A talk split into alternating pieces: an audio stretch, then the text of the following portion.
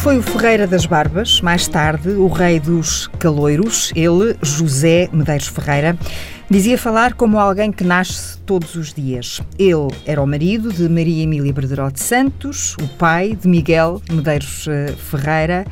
Partiu há três anos, eh, mas eh, volta ao nosso encontro nestas memórias anotadas, um livro que mãe e filho decidiram uh, publicar e dar a conhecer, mas que era também um projeto pessoal dele, não é? Maria Emília, conte-nos lá um bocadinho a história destas memórias anotadas. Primeiro só gostava de acrescentar aos nossos nomes, como co-organizadores, o da professora Maria Anácia Rezola, que também foi uma, uma ajuda muito preciosa ao longo deste processo todo. Eh, este era um projeto dele e, e nós esperamos tê-lo cumprido como ele desejaria, dentro do possível. Ele tinha, nos últimos anos de vida, tinha três projetos em mãos, para além de muitas outras coisas em que andava sempre eh, metido, mais pontuais, não é? Mas de livros ele queria publicar três livros. Um foi o livro sobre a Europa, a história maldita da integração europeia. Chegou a publicá-lo no último ano de vida e com muito êxito de crítica e de vendas e tudo, ficou muito contente com isso. O segundo era um livro sobre a Primeira República, que ele achava um período muito mal tratado, eh, muito e mal, mal amado. Contado, também. Mal amado e mal contado, exatamente.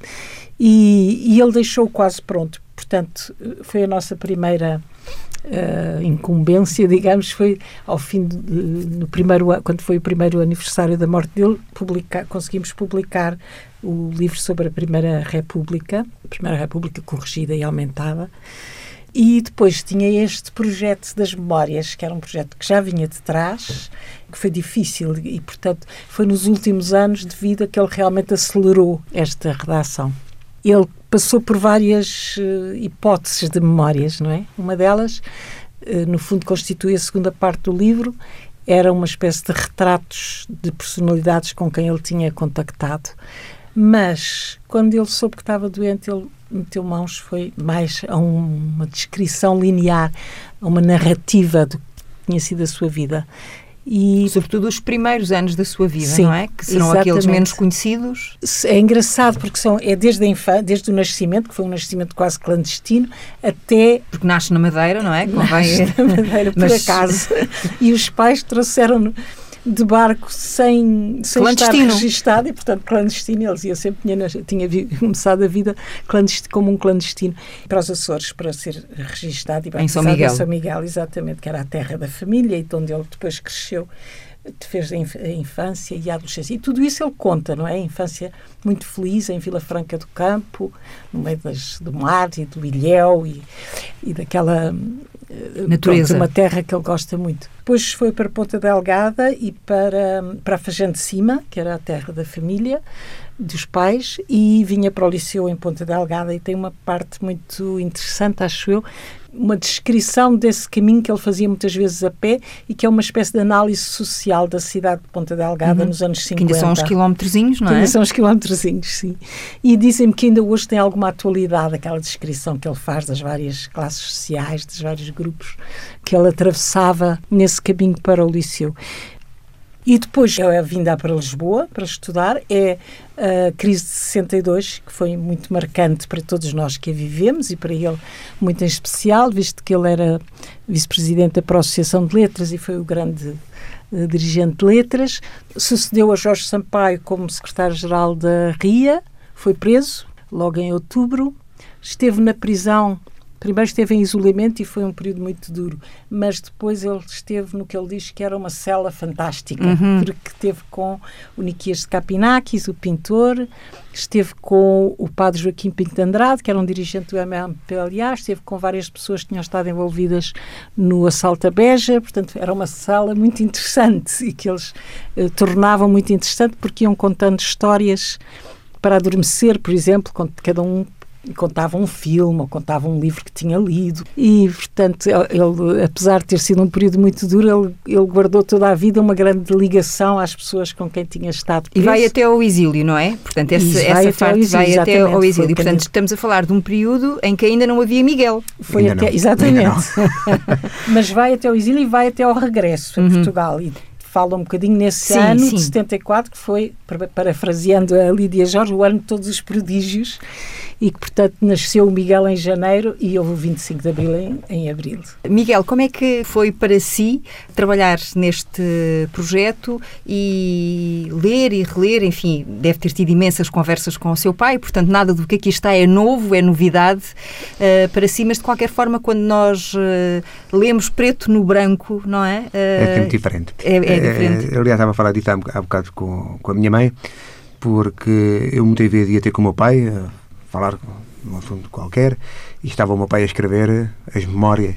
E acabava sempre por ler eh, essa passagem do que estava a escrever. Eh, eu gostava sempre de ouvir, ficava ali, podia ficar ali, sei lá, 10 minutos, fosse uma, um parágrafo, uma hora, já fosse um texto já meia hora. Claro que já tinha conhecimento prévio do, do que. Do conteúdo, sabia o que é que se tinha passado, exatamente, não é? Exatamente, mas eh, estar em um livro, agora aqui é sempre diferente. É, meu pai, que não conseguiu acabar, mas nós pegámos nisto, fizemos eh, esse projeto que tínhamos que acabar em honra, em homenagem ao, ao meu pai. Foi muito gratificante. Há, há uma passagem eh, no livro em que ele faz eh, referência ao facto eh, de a intensidade com que olhava para si, a forma como vocês Sim, comunicavam sim. através do olhar verdade. era muito intensa, muito eh, forte eh, e, portanto, eh, ele faz questão de sublinhar isso. Não precisavam de palavras, bastavam Muitas, olhar. muitas vezes bastava um olhar, uma, uma troca de olhares, ou ou uma, uma única palavra, digamos assim, e realmente era uma ligação fantástica. E isso vem de onde? Essa cumplicidade, esse. Estamos a falar do quê? Estamos a falar de, de uma piada que se percebia que vinha a seguir? Eh, de, de- de um- tudo, de tudo. Tanto podia ser uma piada, como podia ser de uma zanga, eh, como de algum Ah, percebia que ele estava zangado logo, quando? Claro. Percebia-se logo. Quando era mais Eh, pequenino quando era também. mais pequenino, exatamente. Uhum. Ou, ou até mesmo quando eh, a gente ia muitas vezes ao futebol, eh, ao cinema. Ele passou-lhe essas, essas Essa- paixões. essa- essa- Exatamente. A ópera, eh, tudo isso. eh, portanto, o meu pai fez questão de passar e passou muito bem. Eu, neste momento, estou agradecido e contentíssimo porque realmente o meu pai eh, fez tudo. O meu pai e a minha mãe, atenção. Eh, Cuidado! fizeram tudo para que eu tivesse eh, uma infância, uma adolescência e uma vida com um bocadinho de cata, digamos assim, em termos de cultura. Eu tento passar isso aos meus filhos, Uhum. várias vezes. Claro que ainda são novos, tento ir aos poucos e poucos. Também, já agora, pegando nisso, eu tinha 5, 6 anos, não sabia ainda ler. E o meus pais sempre, ah, lê, pega ali. e o meu pai, então, Miguel, vamos fazer assim. Tem aqui o jornal A Bola. Vai, vendo o jornal. Então, e vendo o jornal. No início era só o título. Tentava ler o título. Pronto, era o título, eh, que- as letras garrafais. E- Mas depois, aos poucos e poucos, fui, fui aprendendo a ler com o jornal A Bola. Já disse só ao diretor da, da Bola. Que aprendi a, ler o, aprendi a ler com o jornal A Bola. Uhum. E foi um gosto também que me incutiram em que tento passar isso ao meu filho. Agora, adoro ler. Sempre que posso, leio. E já li o livro, claro. Mesmo apesar de conhecer o conteúdo, fez questão de, de ler, claro. de- de ler eh, o livro. O Miguel teve um problema de saúde quando era muito Seis meses de idade. pequenino, o que, enfim, eh, vos deve ter deixado com o coração nas mãos. Há aqui passagens que, que falam sobre isso. De que forma é que isso se, se refletiu depois eh, na sua educação? Sentiu que era mais mimado, havia mais cuidados, tentavam disfarçar os pais? Como é que isso funcionou? Do meu ponto de vista, acho que deve ter havido mais alguns cuidados, com certeza. Posso não me recordar tanto, mais mimos, mas, eh, mas eh, tentaram sempre criar de uma maneira igual, acima de tudo com valores, mas, eh, mas em termos de, de paparicar mais, mais é, é possível, acredito que sim, não é? Já era Senti-me filho bem. único, já havia aí, não é? Exatamente. Já estava aí criado. Mas, estou bem, claro, estou bem. Mas não, não, não me fez pior, digamos assim, como ah, está muito mimado. Não, não. Acho que mimado o suficiente, digamos assim. E, e de que forma é que quer o problema de saúde que teve? O tê-lo ultrapassado e o ter o pai e a mãe que teve influenciaram as suas escolhas na sua vida? No percurso que escolheu? Sim, eh, o percurso escolhido, com certeza que teve a influência dos meus pais. Eu, eu sou professor, portanto, tendo em conta. o- Aí é mais a costela da mãe? Mais a gostar. O meu pai também era professor, Sim, atenção. sim, sim. Eh, talvez mais um pouco mais a gostar da mãe, que a mãe era mais ligada à educação. Mas, de qualquer maneira, tendo em conta a educação que tive, tendo em conta os valores que me passaram, e tendo em conta o meu problema, influenciaram muito, e a doença que eu tive também influenciou, porque eu neste momento sou professor de alunos surdos. Eh, portanto, Talvez tem- seja melhor eh, esclarecermos quem nos está a ouvir que eh, o Miguel te- teve um uma- problema de surdez, não é? Exatamente. E, portanto, Eh, e aprendeu a viver com isso. E aprendi a viver com isso, exatamente. E neste momento tento, talvez, mostrar que não há problema nenhum. Não sou o único, há muita gente que, com surdez. E, portanto, tento mostrar que qualquer criança que tenha Uhum. uma surdez pode fazer uma vida normal. Tendo em conta que tem surdez, tem que tomar atenção, tem que ouvir melhor, tem que olhar para, olhar para os lábios Exato. das pessoas, eh, tomar mais atenção, tendo em conta que... E os outros também têm que tomar mais atenção com Exato. eles, não é? Sim, sim.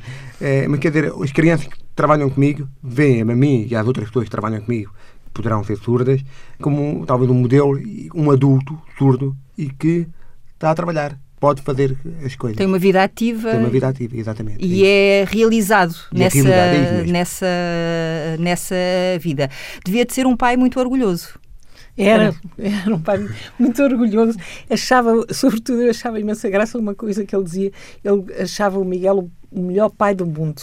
Hum. Miguel tem dois filhos. Que estão ali estão a agora. assistir à conversa, Catarina que estavam muito curiosos, e estão agora ali a fazer um sorriso, estão ali ao lado do Félix, o nosso sonoplasta, e estão a seguir a todas as palavrinhas. E então o José dizia que o Miguel era tão bom pai, tão bom pai, que ele adorava ter sido filho dele. Mas eu, eu também dizia logo, não, não, eu gostei de ter como pai, ainda bem que tu és meu pai. Ahm, voltando então aqui ao, ao- ao livro, há, há- há aí algumas passagens que podem ser assim coisas menos, enfim, de menor conteúdo, mas que acabam por ser algumas eh, revelações. Primeiro, eh, porque ficamos a saber que eh, o José Medeiros Ferreira foi um menino de grandes caracóis loiros, não o imaginávamos assim, não é? Porque todos temos dele eh, uma imagem de cabelo ralo. mas foi, e que tinha o complexo de Benjamin por ser o, o, O mais o novo, mais, o mais mais novo. novo. E que esse complexo, de certa forma, foi sempre acompanhando ao longo da vida. Portanto, a Maria Emília há de ter acompanhado al- algumas inquietações. Eu não sei se era bem complexo. Ele, ele, no fundo, gostava, estava habituado a ser o Benjamin, portanto, ser eh, quase que mimado, por, Uhum. mais especialmente mimado por isso. E realmente ele foi, chegou sempre muito novo às coisas. Por exemplo, na crise de 62, ele devia ser, provavelmente, era o dirigente mais novo, ou dos Era, mais sim. novos. Ah, Secretário de Estado, como, foi secretário também o mais novo, também, ministro, ministro negócios- foi o ministro exato, mais novo do mundo, penso eu, naquela altura. Depois a seguir veio o inglês. Ah, Ministro dos Negócios Estrangeiros, para quem possa não estar tão recordado quanto isso, responsável pela adesão à CEE, não é? Exatamente. E de repente deu-se conta que afinal já não era o mais novo. Isso acho que foi no Parlamento Europeu. Exato, quando foi, foi para o Parlamento Europeu, ele aí os pés deixa a terra, não é? Deixa a terra, exatamente. Eu acho que foi um estatuto que, apesar de tudo, que ele perdeu e que não achou tanta graça assim a perder, pois não. Porque estava habituado a esse. O mais novo era. Ele, ele diz que lhe davam em casa sempre o coração da galinha, por exemplo, é canja, que eu acho que deve ser horrível.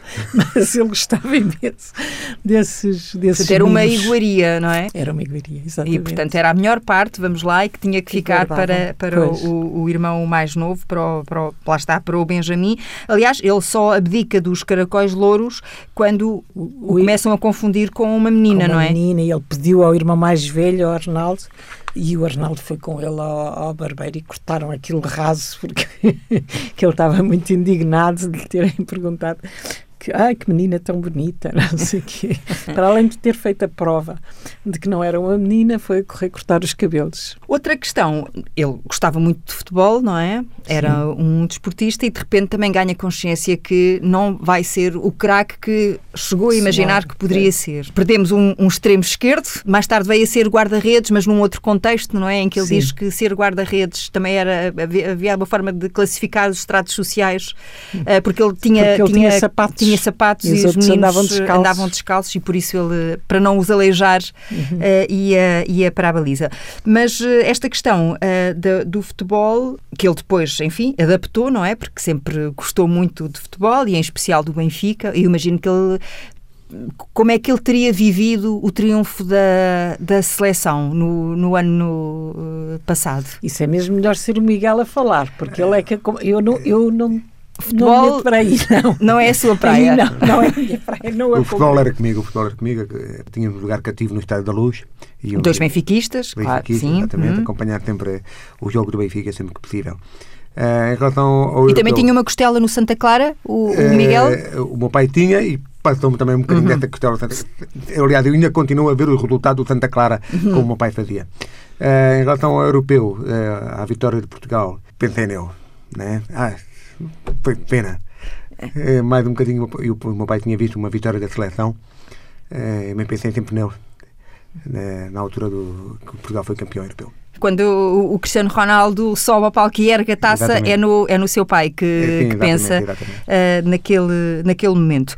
Mas eu, eu ia ao futebol uh, para ir a um outro ponto, que é quando ele ganha consciência de que faltavam-lhe ali uns centímetros, não é? Exatamente. Exatamente. uh, e que para um atleta o tamanho conta. Pois, para um atleta e também para um oficial das Forças Armadas, Sim. não é? Porque ele depois também diz que a mesma razão que o levou a não, a não ir para, para o futebol Uh, foi a mesma razão que o levou a não. Porque o pai, o irmão mais velho é, de, é general, e, e, uhum. brigadeiro do, do, Exército, o irmão do meio, que já faleceu também, era da Marinha e, portanto, se calhar ele tinha o destino marcado de ser para a Força Aérea, mas não poderia porque também não tinha os tais centímetros a mais. E com isso acho que ficámos todos a ganhar, porque acho que ele foi para a filosofia, foi para a vida civil, foi para a filosofia, depois foi para a história e foi para a vida política, digamos, que é também, se calhar, uma forma de fazer de, de, intervir de outra maneira. Embora ele uh, repita muitas vezes que a passagem pela política é determinada pelo facto de, do país ter vivido uma ditadura, Exatamente. É? Ele dizia isso muitas vezes, que se calhar que se não tivesse vivido uma ditadura, ele não teria jamais teria, teria feito esse caminho, mais, não é? Exatamente. No percurso académico teria investido mais no percurso académico e mais na parte da criação literária, penso hum, eu. Eu gostava de ter sido gostado. crítico literário, pelo menos ele, ele gostava de ter sido, é não era? ele diz isso numa entrevista que deixou a entrevistadora um bocadinho perplexa, mas porquê crítico? Porque senão um escritor, não é? E ele disse que gostava de. Porque confiava muito nas suas, nas suas, exato, nas suas opiniões, não é? Portanto, era, era, e, era, e isso de facto era verdade, era um homem de convicções. Ai, absolutamente, convicções muito intensas e muito firmes, sim. Embora também uma pessoa muito flexível e, muito aberta, não, não tinha nada uh, preconceitos nem ideias muito preconcebidas, mas era muito intenso em tudo aquilo em que, que, fazia e, portanto, quando tinha uma opinião, defendia essa opinião muito, com muita convicção. E até um bocadinho visionário em algumas coisas, não é? Sim, estava, estava sempre preocupado com o futuro e estava sempre a pensar como é que as coisas iam evoluir, não é? E a sua apreciação das coisas tinha a ver também com o que ele via nelas em potência, para o bem e para o mal, não é? Ele tinha Sim. essa capacidade de projetar uh, uh, os acontecimentos logo, não é? Sim. Ele avançava uma década e uh, ia projetando, ou mais do que uma década. Isso acontece nomeadamente em relação ao Jorge Sampaio, não é? Quando ele vai para a Câmara de Lisboa e ele prevê logo nessa altura que está dado o primeiro passo para, para, ser, presidente para ser Presidente da República, quando mais ninguém falaria nisso. Curiosamente, nas últimas entrevistas, ele não conseguiu uh, antecipar uh, o Marcelo Presidente, não, para não? Não. Outro dia... Jogou as fichas todas no Durão Barroso. Outro dia achei graça, porque eu disse a alguém isso, não é? Disse, olha, onde ele se enganou foi no, no Marcelo, porque ele diz concretamente que o Marcelo uh, está preso pela televisão e que não sairá da televisão. E a pessoa com quem eu estava a falar olhou para mim e disse assim: E não achas que é verdade? Mas pronto, obviamente que não era bem. Foi ao lado. Esta foi, esta foi, foi ao lado. Também não se pode, não se acertar pode sempre. acertar sempre. Do, o que é que guarda dos momentos em que o conheceu, Maria Emília? Ah, é difícil porque não foi. Quer dizer, eu conheci-o na crise de 62. Conheci-o na Faculdade de Letras, conheci-o no, no, grupo de teatro, antes da crise.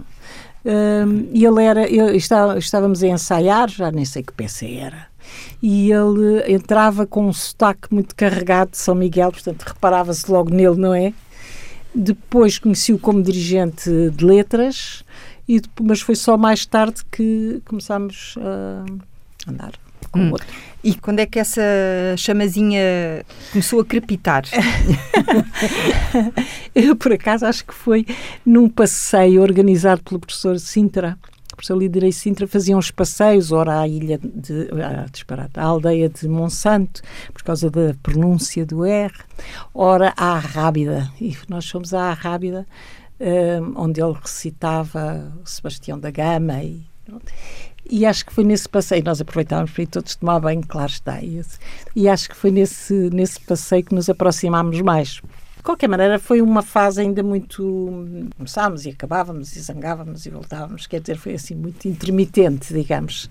Onde se tornou mais a sério foi depois com a decisão que ele teve que tomar de ir para o exílio ou não, não é? E aí, pronto, foi assim um apoio mais eu, eu, percebi que era uma decisão muito, muito. Para mim era uma decisão óbvia, e, mas percebi que para ele era uma decisão muito, muito dura e com, com, consequências muito grandes, pesadas, e portanto também penso que foi aí que nos ligámos mais, não é? Uhum. Foi um Aliás, pela, pela, descrição que ele faz eh, aqui, de, por acaso dá, dá precisamente essa ideia de que a Maria Emília vive aquele aquele momento e aquela decisão com um espírito muito prático, Uh, e ele um bocadinho mais uh, angustiado, angustiado, mesmo já depois sim. da decisão estar uh, tomada. Tinha que ser assim porque ele ia clandestinamente, não é? Portanto, eu tinha que o deixar num sítio que não fosse um sítio óbvio para a partida, não é? Tinha que continuar com a minha vida normal para não dar nas vistas, não é? Porque, entretanto, outros amigos o levariam por várias uhum. outras maneiras, pois através da fronteira aqui, vai, assim. vai, vai contando esse percurso. Pois, por um lado tinha a minha tese a defender na segunda-feira seguinte, mas por outro lado era porque tinha que fazer isso, porque senão daria muito nas vistas, digamos. Eram cuidados da clandestinidade, digamos. Hum. Que não, era, não estávamos na clandestinidade, mas era uma atividade clandestina, digamos. E quando é que percebe que é para a vida? Eu acho que foi aí. Acho hum. que foi aí, sim. Uh, claro que o Miguel foi assim depois um laço muito muito muito forte mas acho que foi a partir daí dessa desse momento da partida de, das, das decisões fortes que ele teve que tomar. São decisões muito pesadas e portanto a pessoa fica ligada mas, enfim, às vezes nem sempre essa ligação eh, Sim, permanece. Resiste, uh, resiste, ao tempo, vamos lá, não é? Uh, e não foi mas o vosso caso, não, não é? Portanto, caso. dando a ideia Sim. até que essa união era cada vez uh, mais forte, mais serena, mais cúmplice sim, também. Sim, certamente, sim. Ele era uma pessoa muito, como é que eu costumo dizer, nunca me aborreci com ele, não é? Era uma pessoa muito muito divertida, mas não só muito divertida, muito intensa, punha uma grande intensidade em tudo. Portanto, a vida com ela era muito uh, exigente, mas muito interessante também, não é? Hum. E era um homem também que gostava de viver, porque Imenso. tinha, tinha um, um uma paleta fantástico. de interesses eh, tão Exato. diversificada, não é? Exato. E tão variada que não, não, não havia como uh, aborrecer, não é? Exatamente. Ou cansar, como disse, isso também se deve ter uh, manifestado no seu caso, não é, Miguel? Porque, sim, sim. Ou, ou sentiu-se assoberbado? Não, não, nada. Uh... Eu adorava estar com o meu pai, tal como estou com a minha mãe. o meu pai tinha portanto, aquela eh, paixão pela vida e, e, e conseguia contagiar toda a tua volta com essa paixão. E, e era sempre um prazer estar com ele. O, o, Miguel é que escolheu a fotografia da capa. Ah, eu ia perguntar eu, isso, quem é que, por acaso, é curioso. E eu acho que ele apanhou muito bem, porque é essa força, essa vitalidade e essa gargalhada Sim, é fantástica, ao mesmo tempo que eu acho que tem um, um lado levemente inquietante também, não é só. É uma fotografia originalmente a preto e branco ou foi uh, feita a preto e branco para, para a capa? Não, ela é original. Originalmente, pelo menos é a fotografia que a gente tinha. Que nós temos, é temos era preto e branco. Uhum. E é uma fotografia de uma entrevista? É um momento em que ele está não, foi, descontraído? Não, é uma... não, foi um fotógrafo, é um, um, engenheiro chamado Veríssimo Dias, que tem uhum. um livro, aliás, sobre retratos de Abril, e depois fez outro sobre, não sei bem como é que se chama, Retratos da República, assim, e em que pediu a várias pessoas para irem ao estúdio dele. Portanto, é uma fotografia de estúdio. Não sei hum. como é que ele pôs o José a rir-se tanto, mas deve ter dito alguma graça ou pô-lo a recordar de qualquer coisa engraçada. O que é que acha que herdou do seu pai? a paixão diversa, o sentido do humor, o, o gosto pelo Benfica, pelo futebol. o gosto de partilhar as coisas, não é? Por exemplo, partilhar as coisas, o Miguel, como dizia há bocado, gosta muito de ler, não é? Foi um, um, vício que lhe ficou, um bom vício. Mas ele não gosta, não gosta só de ler, ele gosta de pôr toda a gente à volta dele a ler, anda sempre a escolher os livros para uns e para outros e assim.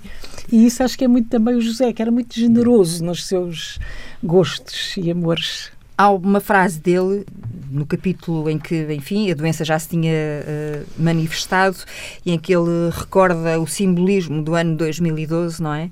recordando uh, as aulas do professor Eduardo, professor de instrução primária, ainda nos Açores, em que ele fazia, fez aquele paralelismo que tantas vezes faz falta, não é? Uh, na educação das nossas crianças, que é saberem dar-se a matéria com exemplos que façam sentido uh, uhum. na cabeça uhum. dos miúdos, dos jovens e por aí fora, em que está a falar do recenseamento de 1950, se não estou equivocado, e às tantas para lhes dar uma imagem correta, diz que, por exemplo, vocês, na vossa, esta geração que está aqui à minha frente, tem uma esperança média uh, de vida de, vida, de 70 anos. Eu desata a tá. fazer contas e disse: então 2012 vai ser o, o, o, meu último ano. E portanto ele recorda como era o ano longínquo do pavor. E o destino tem, tem um desta... bocadinho mais, mas. Uh, sim, deu-lhe um bocadinho mais, mas. Já facto, sabia aí que estava uh, Em 2012 é quando lhe é diagnosticada uh, a doença e em que ele começa a deitar contas à vida, é? claro. é? para usar uma, uma frase que ele próprio poderia ter usado, julgo eu.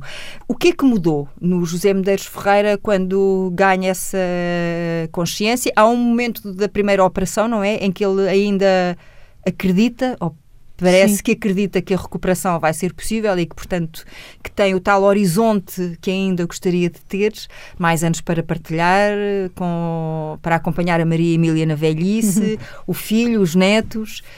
Há alguma coisa que mude vocês que estão perto dele? O que é que pressentem na, na forma como ele vive uh, esses dias? Sempre viveu muito intensamente mas nestes últimos dois anos, mais qualquer coisa, acho que ainda a viveu mais. Uhum. Né? Quis, dois anos, me falta, quero aproveitar tudo ao máximo. E ele sempre diz isso que, já, pois é, perto do fim, que tinha sido dois anos fantásticos. Os dois Sim. anos que teve. Claro que uma pessoa está sempre angustiada, uh, tem a doença, sabe que vai acontecer algo, aparentemente, sobre ter dois anos uh, maravilhosos. Sempre, eu sempre disse, tinha tido dois anos fantásticos, dois anos. Agarrou-se à vida com unhas e dentes, como se costuma dizer. Sim, talvez. Uhum. Sentiu isso também, Sim. Maria Emília? Ali... Sim, para já ele não gostava muito de falar sobre a doença, nem, hum. e tentava até. Bem, a família sabia, claro, mas, mas mesmo quando foi da segunda operação, ele tentou evitar que se soubesse e tal. Tem uma fase em que está a atender telefonemas, não é? Que corresponde a que ele volta ao hospital, corresponde Exatamente. ao dia de aniversário, não é? Que as pessoas estão a, a dar-lhe os parabéns. Já, e ele nunca diz que está no hospital, não é? é vai atendendo e vai agradecendo, é. mesmo à família. Exatamente, mesmo aos irmãos. Para já estou impressionadíssima como leu com, com, tanta, com tanta atenção e com tanto cuidado todos esses pormenores.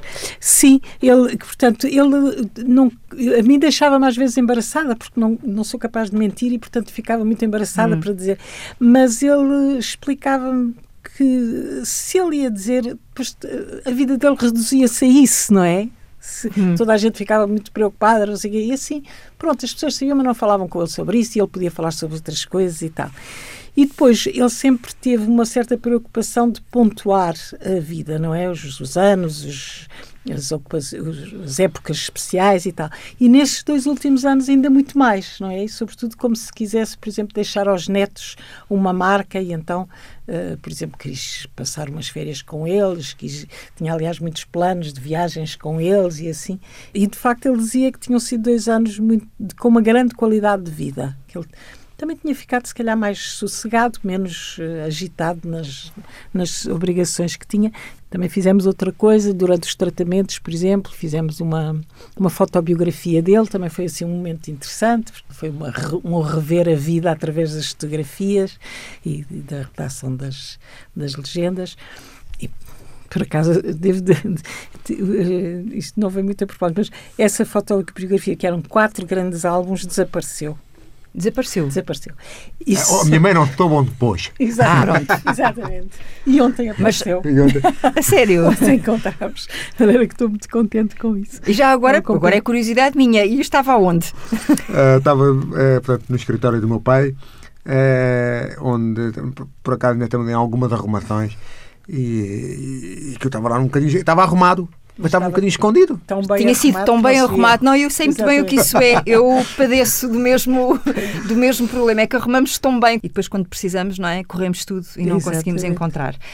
E como é que a Maria Emília tem passado estes últimos anos uh, sem uh, a companhia que ele gostava de lhe estar a fazer nesta altura, eu na velhice, como sim. ele dizia, porque era, esse, era, esse era o vosso projeto uh, sim, também de vida. De vida.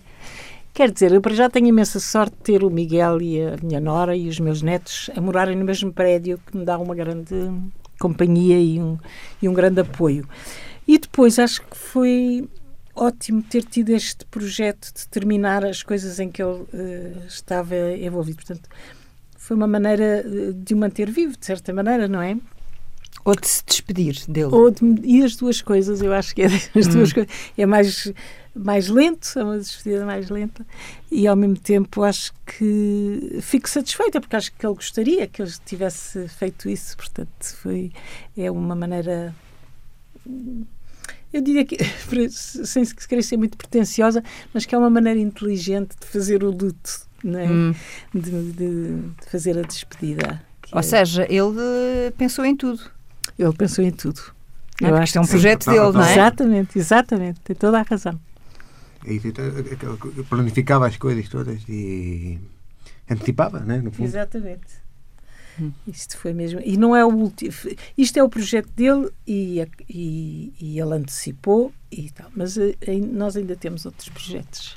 Pois, porque fiquei aqui com a sensação que ficava, ficam aqui umas pontas soltas. Exatamente, certo? exatamente. Uhum. E há também uma proposta da, da, da, editora da Europa, da Almedina, de fazer um, uma recolha, vários volumes com recolhas de textos, que podem incluir inéditos e publicar.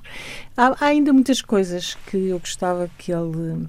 Porque acho que ele tem uma obra muito interessante, quer dizer, foi uma vida fantástica, era um personagem fantástico, mas além disso, a obra dele de reflexão e de sobre Portugal, o testemunho histórico e a reflexão sobre determinados temas em Portugal é uma reflexão muito cuidada e muito visionária, se, para usar o seu termo, não é? E que, portanto, que vale a pena uh, preservar e tentar uh, divulgar. Uhum. E um, diria que ele manteve até ao fim ou que de alguma forma uh, na reta final da vida dele, precipitada pela doença, de alguma forma ele conseguiu voltar a ser criança? Não sei. O que é que tu achas? Eu nunca não vi o meu pai como uma criança. Mas é, o, que, o que ele queria fazer. Ele voltou a ser o menino dos caracóis loiros, o Benjamin, o, o, eu, eu, eu receio que não.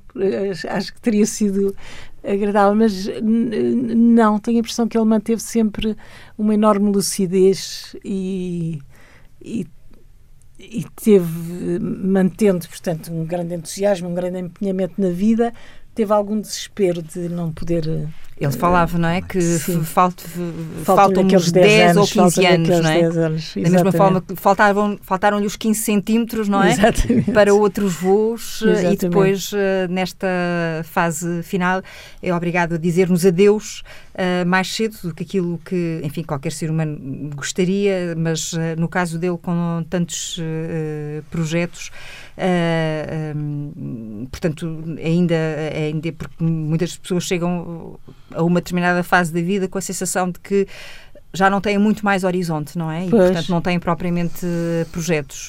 No caso dele, não. No aquilo não, não. não, aquilo não parava. Exatamente. Hum. Ele foi, de alguma forma, inspirador para si quando foi coordenadora da Rua Sésamo? que é um lado da Maria Emília que muita gente não, não, não conhece uh, assim tanto, mas uh, nunca... nunca pensei nisso. Tenho que confessar que nunca pensei nisso. mas, mas certamente, quer dizer, porque nós influenciávamos bastante um ao outro, não é? De qualquer maneira, portanto, certamente que ele, ele pelo menos insistiu muito comigo para eu aceitar uhum. o convite do Fernando Lopes e ele, na altura, ele sabia muito bem as coisas que eram positivas e que eram importantes e não sei o quê, portanto ele insistiu muito comigo para eu aceitar isso, com certeza. Nessa medida, ele teve com certeza muita influência. Se depois teve influência concretamente no trabalho, já não diria, mas, mas talvez. Quem sabe? Se ele pudesse, uh, vamos imaginar que esta semana uh, ele uh, estaria presente para ser ele, brindar-nos uhum. com este livro. Qual é que seria o autógrafo que ele, que ele daria? Uau! Mas o autógrafo para quem?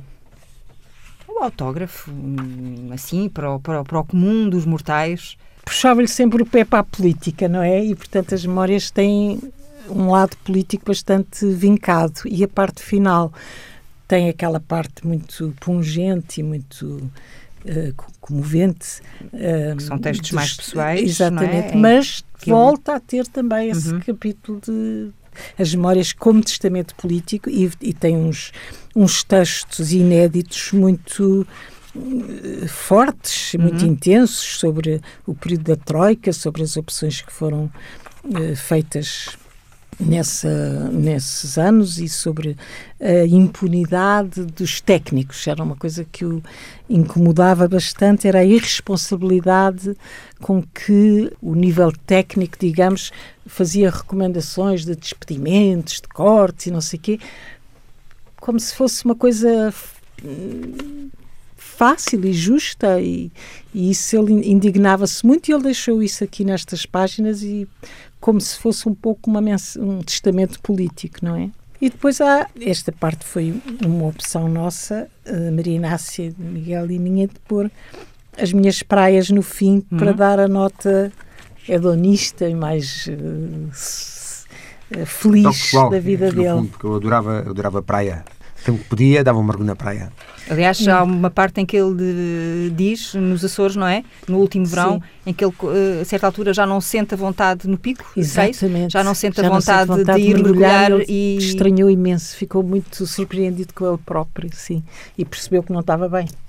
Mas, de qualquer forma, este é, este é o registro mais pessoal, este que encontramos aqui. Sim, mas temos, do... outro, temos outros, outros, por exemplo, esta última parte do diário estava em muitos caderninhos. Há outros caderninhos que também podemos uh, ainda tentar pegar. Eu gostava também de fazer uma coisa sobre os Açores, a relação dele com os uhum. Açores, uhum. os anos em que ele foi uh, deputado pelos Açores. Se eu conseguir encontrar uh, algum material, mas se eu conseguir encontrar material mais, mais material sobre isso, acho que podia dar um volume muito, muito interessante e muito carinhoso, digamos, porque a relação dele com os Açores também era uma relação muito, muito afetuosa de, um grande, e de uma grande intensidade. E, e ele preocupava-se muito com os Açores. O prolongamento deste projeto, o concretizar deste uh, projeto dele é também a vossa prova de amor, se é que era preciso? Sim, eu acho que é uma maneira de, de continuar a manifestar-lhe o nosso amor, não é? Sim, mas ele sabia, sabia o nosso amor por ele e nós sabemos, nós sabemos também o, nosso amor dele. O amor dele uh, para convosco. E, portanto, como uh, leitor uh, e, e, amante, de certa forma, também de Virgílio Ferreiro, este livro é uma forma, é um para sempre. Estes e todos sim. os que aí virão, não é? Sim, certamente, sim. É Será? É uma boa. acho que é uma boa síntese deste projeto. É Sim, senhor. Sim, exatamente. Então assim será para sempre, José Medeiros Ferreira.